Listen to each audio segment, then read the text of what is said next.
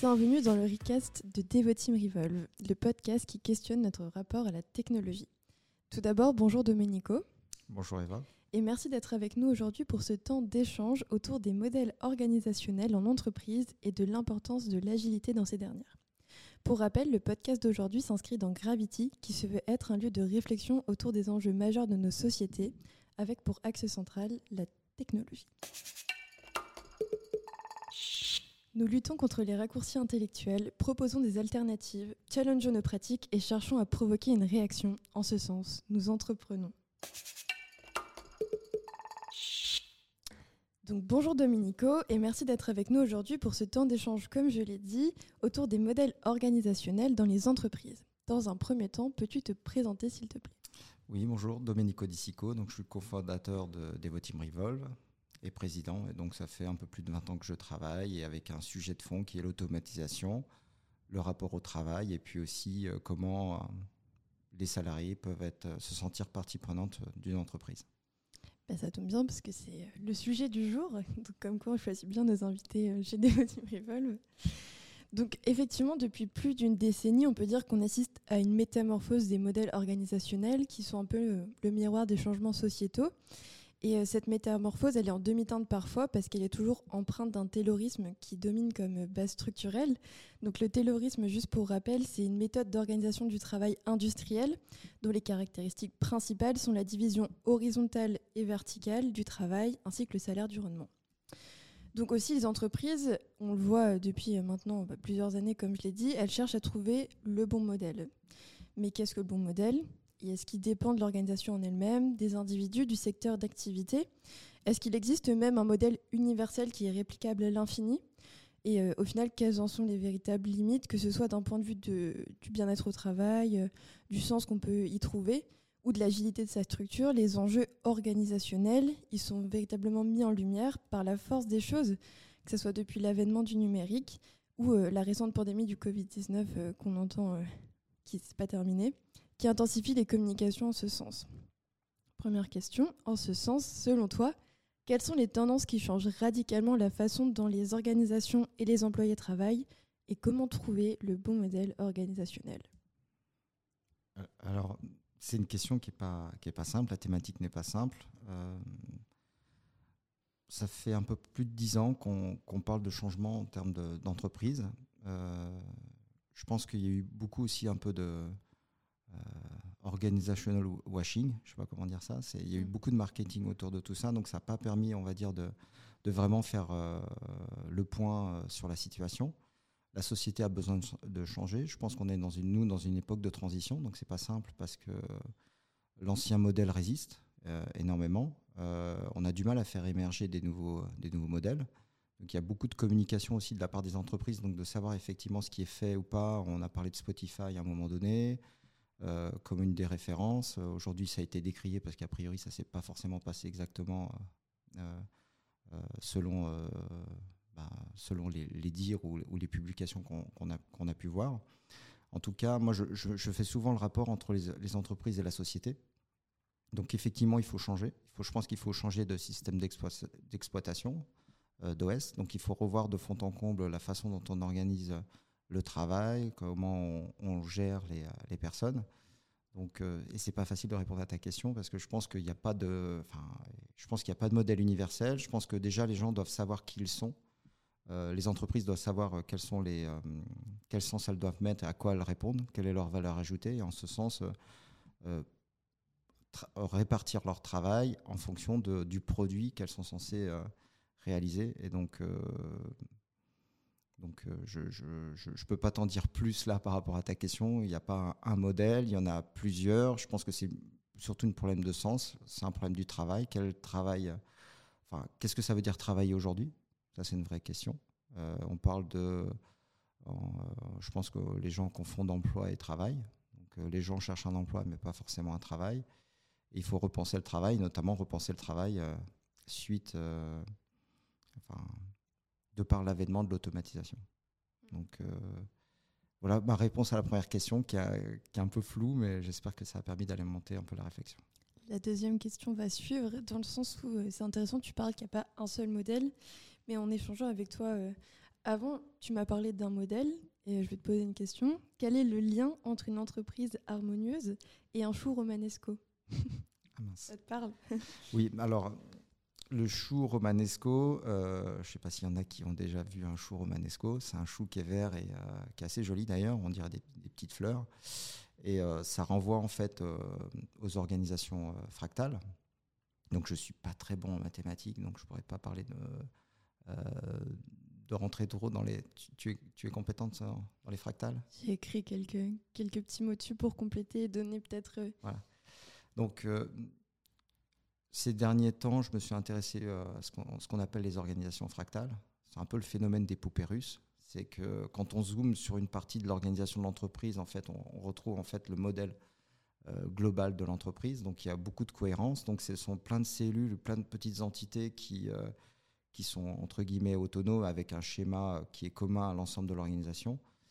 Et, c'est ce que nous on a essayé de faire au sein de Devoteam Revolve, de s'inspirer un peu des organisations fractales et aussi euh, et beaucoup aussi des entreprises agiles quoi. Hmm. Donc euh, une entreprise harmonieuse pour moi c'est une entreprise qui est cohérente. Euh, ça ne veut pas dire que forcément le système est figé, mais il y a il y a effectivement à chaque on va dire à chaque fois qu'on peut zoomer dans une équipe ou une, une partie de l'organisation, ben, on retrouve un peu l'esprit global de, de l'entreprise en fait.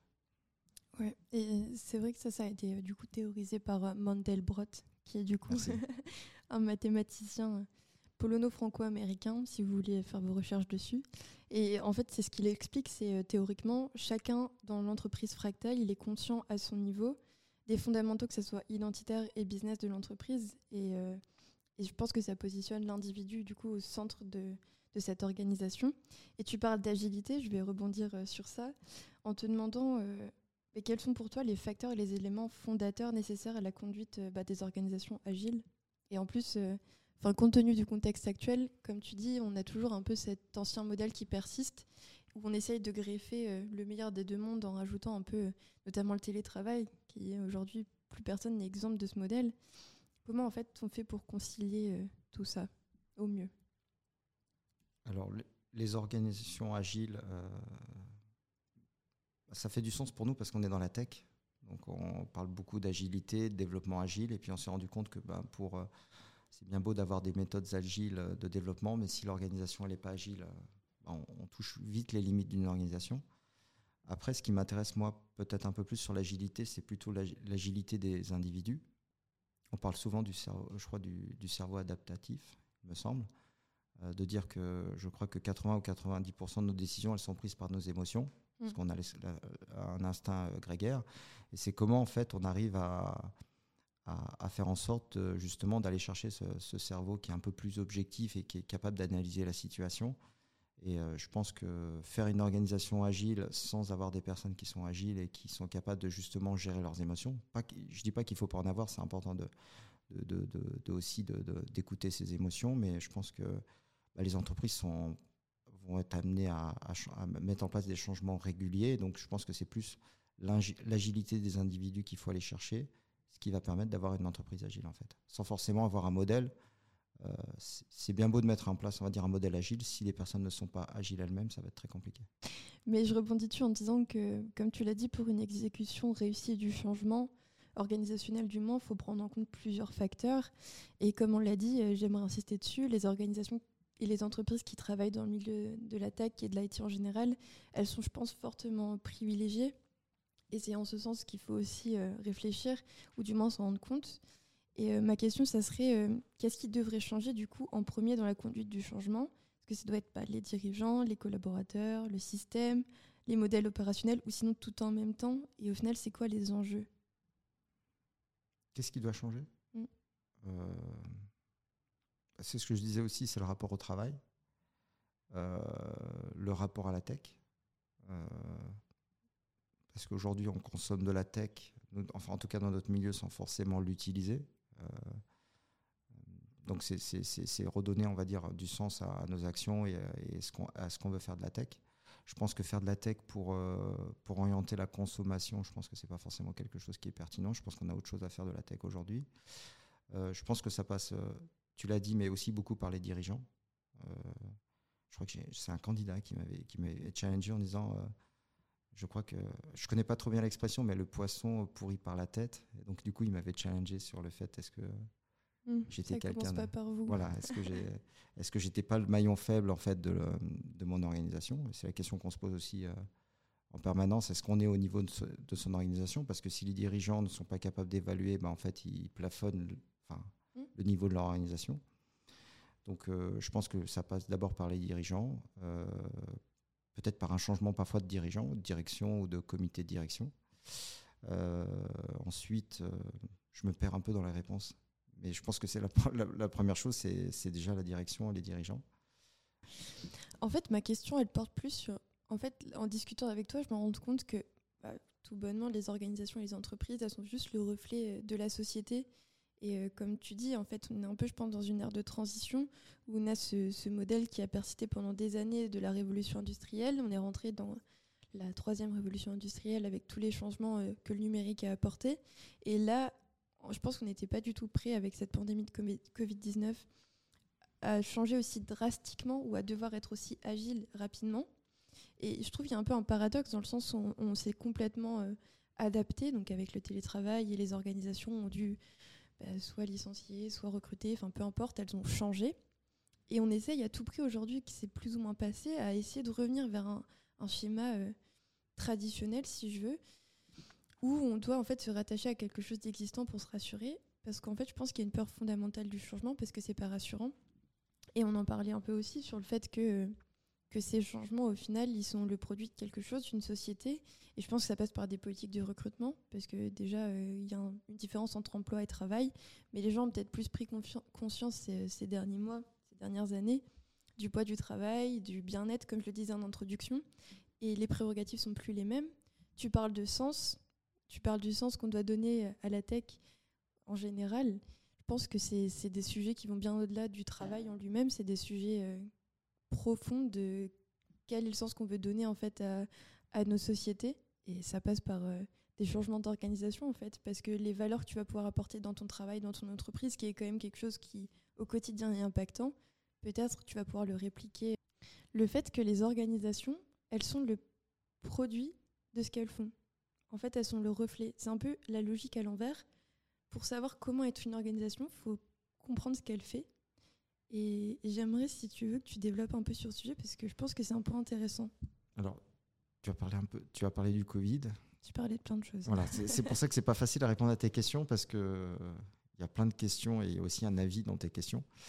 Euh, je vais revenir 30 secondes sur le Covid. Euh, J'étais un peu déçu euh, de la part des entreprises parce qu'elles ont réagi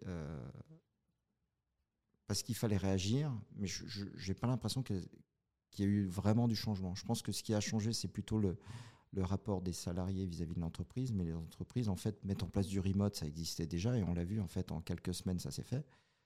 Euh, mais dès qu'il y a eu l'opportunité de revenir en arrière, euh, ça s'est fait aussi. Et donc, euh, je pense que les entreprises, potentiellement, ont raté le coche, on va dire, de repenser leur façon de, de travailler. et aujourd'hui, j'ai l'impression qu'elles subissent une situation. Elles le font parce que les salariés le demandent, mais je ne pense pas que ça soit quelque chose qui est voulu. Donc ça, c'est... Euh, je, suis un peu déçu par rapport à la, à la façon dont les entreprises globalement ont réagi. Elles se sont adaptées, mais elles n'ont pas voulu vraiment repenser, euh, se repenser. Euh, parce que le Covid, c'est pas juste du, télétravail, c'est aussi un rapport qu'on a sur la consommation, sur énormément de choses. Justement, je me permets de te couper parce que c'est intéressant ce que tu dis, dans le sens où tu penses pas que c'est juste parce que en fait, c'est pas qu'elles étaient pas prêtes, c'est juste que le marché, lui, n'est pas prêt. Et en fait, elles répondent à un besoin. C'est quoi le marché? Bah, Comme tu dis, le marché de consommation, l'organisation traditionnelle. Oui. Et... donc, en fait, on se rend bien compte que le modèle actuel, il est capable de. Il a envie de résister à une pandémie. On mhm. pensait que la pandémie allait, allait changer les choses. Mais en fait, le, on se rend compte qu'il faut peut-être encore aller un peu plus loin, ou peut-être d'autres générations. Peut-être que notre génération, elle, elle, sera juste, euh, elle verra peut-être des nouvelles choses émerger, mais elle verra pas complètement les choses changer. Et malgré tout, il faut changer parce qu'il ne reste pas beaucoup de temps en fait pour qu'on mm. puisse changer les choses. Euh, donc ça, c'est par rapport au Covid. Ensuite, tu, avais posé une question sur les produits et les organisations. Donc tu t'avais fait référence à la loi de Conway, je suppose. Je n'ai pas fait référence, mais tu l'introduis, c'est super. Donc effectivement, dans nos milieux, on fait souvent référence à la loi de Conway, euh, dans le sens où euh, une entreprise, elle est le miroir un peu de ce qu'elle produit. Donc euh, moi, je pense souvent à ça parce que je me dis, en fait, si je, si je réfléchis à mon produit, quelle est la meilleure organisation que je dois avoir pour, pour délivrer mon produit? Et que si j'ai la même organisation que tous mes concurrents, je vais forcément délivrer le même produit que tous mes concurrents. Donc pour moi, il y a vraiment... pour moi, d'être innovant dans son organisation nous permet d'être innovant dans notre produit. Donc si on copie euh, les modèles traditionnels, on va forcément mettre beaucoup d'efforts à innover, à se différencier. Et euh, pour moi, euh, je vois l'organisation vraiment comme un produit en fait. Moi, je pense qu'effectivement, pour que, pour que cela fonctionne, même, on voit que ce qui est vraiment mis en avant, au-delà des individus, c'est bah, la technicité qui va être. Enfin, quand on, par exemple, parle de changement, on va parler d'un changement technologique avant de parler d'un changement au niveau des individus et, et de leur façon de penser, le schéma de valeur. Donc en fait, je pense qu'il faudrait presque prendre le problème à l'envers et se dire que il faut d'abord changer les mentalités et préparer au changement pour ensuite pouvoir accompagner euh, le processus. Et au final, ça revient un peu. Enfin, c'est transverse, tu vois. Tu as la problématique où euh, bah, tu es l'image de ton produit, mais pour autant, tu peux pas être l'image de ton produit si ton organisation et les individus qui en font partie sont pas à l'image du produit. C'est pour ça qu'il faut repenser les produits je pense.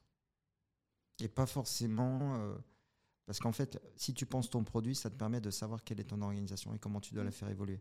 Si tu essaies de faire évoluer ton organisation juste pour la faire évoluer en espérant que ça produise autre chose, je pense que c'est compliqué. En tout cas, moi, je pense qu'il faut partir du produit, de ce que la société euh, ou l'entreprise doit délivrer, euh, en quoi c'est original, en quoi ça apporte de la valeur, quel type de personne elle doit recruter, Mm. Et en fonction des personnes que tu dois recruter, tu vas réfléchir à comment je vais les faire travailler ensemble. Et là, du, coup, découle ton organisation.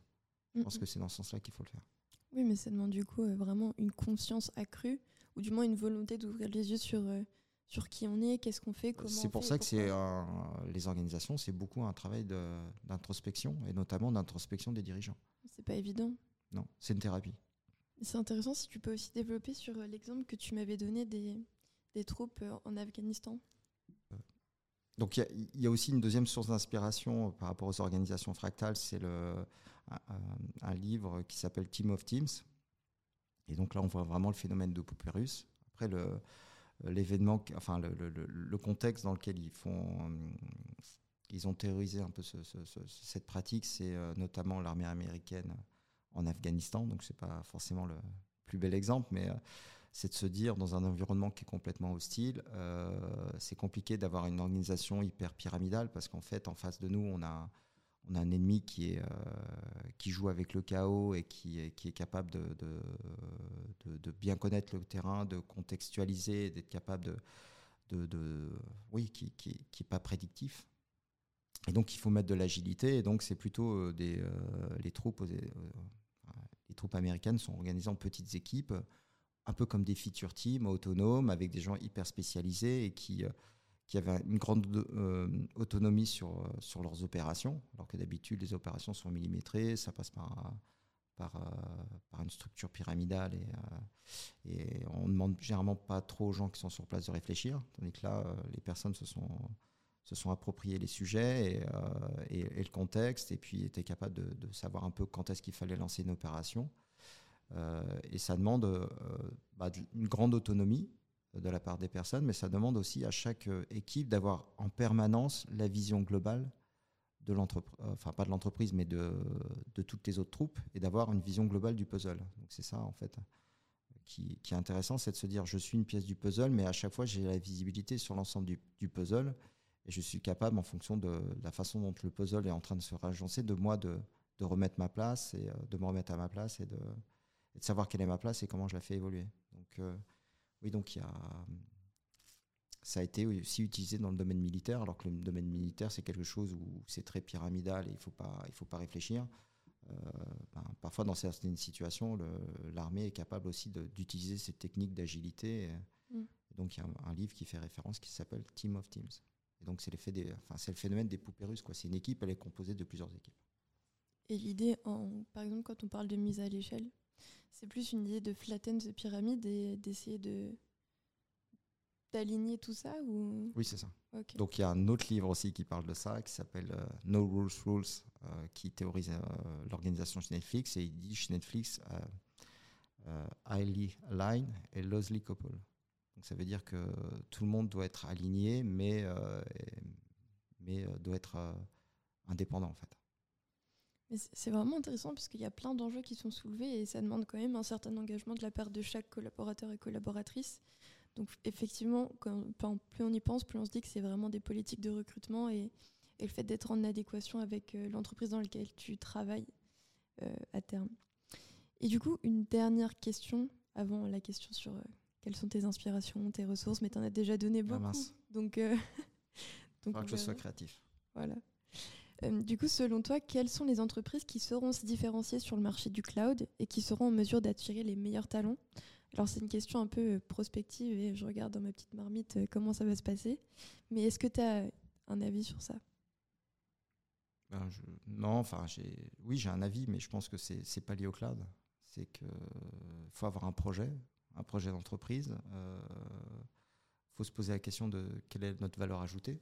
Donc, est-ce que notre valeur, c'est faire du cloud? Non, la valeur ajoutée, c'est de se dire euh, qu'est-ce que le cloud va permettre de faire? Euh, et ensuite, de, clarifier son projet d'entreprise, ça c'est super important, pour pouvoir faire en sorte de se connecter avec les personnes qui vont être intéressées. Et euh, je pense que c'est aller choisir les personnes qui vont se nourrir, on dire, du projet. Et, euh, et pas de se nourrir de, du projet, on va dire, en superficie. quoi. Mm. Et là, on pourra peut-être une fois parler aussi des besoins primaires. Et donc, il faut être capable de voir quels sont les besoins primaires des personnes et être capable de les nourrir, en fait. Je pense que la plupart des gens ne connaissent pas forcément leurs besoins primaires. Qu'est-ce qui les nourrit? Nous, par exemple, parce que, euh, on pense que l'apprentissage, c'est- un besoin qui, est, euh, qui fait qu'une personne euh, adhère ou pas dans le temps dans l'entreprise. Et, euh, et parfois, les gens vont trouver ça sympa d'apprendre, euh, mais en fait, c'est dur d'apprendre. Enfin, c'est dur pour quelqu'un qui finalement ne sait pas apprendre et ça ne et ça nourrit pas son besoin primaire.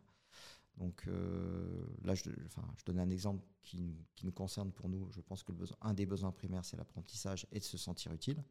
Je pense que toute personne qui vient chez nous, euh, si fondamentalement elle se nourrit pas, elle se régénère pas par rapport au fait d'apprendre et de se sentir utile, bah, dans le temps, il y a un phénomène de d'inconfort, de lassitude, parce que euh, et parfois ça s'exprime par le fait qu'on est mal organisé, euh, ça s'exprime par le fait que euh, euh, problème de valorisation, de rémunération, mais en fait, in fine, tout ça, c'est c'est c'est, ce sont des faux problèmes. Généralement, c'est parce que les, salariés ne, se nourrissent pas de ce que propose fondament- fondamentalement l'entreprise. Je pense que nous, par exemple, nos besoins primaires, au-delà de l'aspect sécurité, c'est c'est euh, l'envie d'apprendre, toujours apprendre, et puis faire en sorte que ça- notre apprentissage est utile à quelque chose. Le partage. C'est ça. Et d'autres, peut-être dans d'autres sociétés, ça va être la performance. euh, les gens, euh, la compétition, euh, ils aiment bien dans des environnements hyper compétitifs et, euh, et c'est ça qui les stimule. Nous, oui, effectivement, on, trou- on trouve que le jeu est intéressant, mais c'est pas, c'est pas ce qui nous, dans la durée, qui va faire en sorte que les gens vont rester euh, alignés par le projet, quoi. Et souvent, en fait, il y a une étude qui a été démontrée que que les gens, euh, souvent, ils partaient d'une entreprise parce qu'ils trouvaient qu'ils étaient pas, enfin, que l'entreprise n'était pas organisée, que, en fait, in fine, c'était euh, quelqu'un qui est qui se nourrit, euh, enfin, quelqu'un qui, euh, qui fait en sorte que l'entreprise nourrisse ses besoins primaires, fait fi de l'organisation, en fait. Donc, elle est capable de travailler, de contourner les process. Si l'entreprise est capable de nourrir ses besoins primaires, elle va rester. Et généralement, quand on s'en va et qu'on dit que c'est un problème d'organisation, c'est juste parce qu'on a, a du mal à, à exprimer ses besoins primaires. Et, et donc, euh, je pense que ce qui fera la réussite, notamment d'une entreprise comme la nôtre, c'est d'être capable de clarifier euh, ce qu'elle est capable de fournir à ses collaborateurs et trouver les collaborateurs qui vont se nourrir de tout cela, en fait. Et après, c'est un cercle vertueux aussi. C'est ça. Mais c'est vraiment organique ce que tu dis. C'est du vivant en fait. Ça s'alimente, ça s'auto-alimente et ça se co-construit ensemble. Et... C'est ça. Et c'est une question d'énergie. Exactement. Du coup, question de la fin. Est-ce que en plus des ressources que tu nous as déjà fournies, est-ce que tu as des recommandations à nous partager sur le sujet, quelque chose qu'on pourrait aller creuser euh, pour alimenter justement le débat? Bah, je l'ai cité un peu tout à l'heure. C'est, euh, je pense qu'il faut replonger un peu dans certains livres qui sont sortis peut-être il y a 5 ou 10 ans, qui sont peut-être propices à ressortir. Peut-être Responsive Organization de Lalou. Donc ça peut être intéressant, même si je pense que c'est peut-être un peu. J'en pense que c'est utopique, mais peut-être des choses à aller chercher là-dedans. Avec, on se pose aussi les questions d'aller revisiter un peu des livres qu'on avait lus, comme le Phoenix Project. là, je suis en train de relire aussi Le dilemme de l'innovateur. Donc c'est pas forcément des nouveaux livres. Je pense que c'est mmh. c'est important d'aller se replonger dans des choses qui sont qui ont émergé il y a 10, 20 ans ou 30 ans. Pas, pas forcément besoin d'aller chercher des choses récentes. Pas besoin de réinventer la roue. Quoi. Et euh, il y a des choses, déjà des choses qui ont été théorisées, bien théorisées. Et euh, je pense que c'est important de temps en temps les revisiter. Et là, j'en ai cité trois, mais j'en ai déjà cité d'autres tout à l'heure. Ok, très bien. Merci beaucoup. Merci Eva. Et puis, euh, bah, écoutez, on se dit à très vite pour un prochain podcast de Devoteam Revol. Bonne journée.